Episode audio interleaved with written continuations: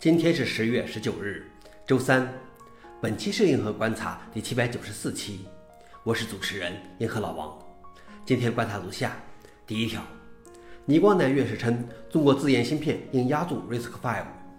第二条，Windows 终端已成为 Windows 十一默认终端。第三条，开源相机库 libcamera 发布首个正式版本。下面第一条，倪光南院士称中国自研芯片应压住 RISC-V。近日，中国工程院院士倪光南在《数字世界》专刊撰文指出，目前国内多种国产 CPU 架构并存，未来可能会造成资源分散、低水平重复。如果不能及时改变这种状况，若干年后中国将缺乏能在全球市场上与 X86 和 ARM 两家竞争的 CPU 架构，从而在主流 CPU 方面仍将受制于人。倪光南建议大力发展壮大 RISC-V 产业生态，加大对 RISC-V 开源社区的贡献，以增大社区话语权。形成 X86、ARM 和 RISC-V 三分天下的格局。消息来源：通信世界。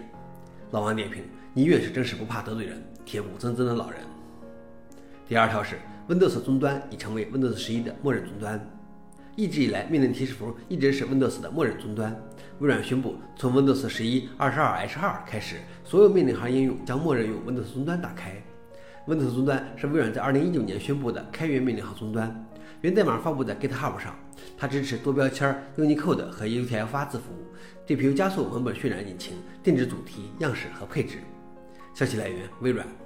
老王点评：微软的这个终端真不错，可以和 Linux 上最好的终端相媲美。微软是不做开源软件则已，一做动辄就是精品啊。最后一条是开源相机库 libcamera 发布首个正式版本。libcamera 是一个用于 Linux、Android、ChromeOS 的复杂相机支持库。已经开发了好几年。相机是复杂的设备，需要大量的硬件图像处理操作，其处理控制算法是在相机中的专用 MCU 或主机中的 CPU 中处理。相机设备和 Linux 之间的界限模糊，常常使用户除了使用供应商特定的闭源解决方案外，没有其他的选择。libcamera 是在媒体社区与业界合作中诞生的，以解决这种问题。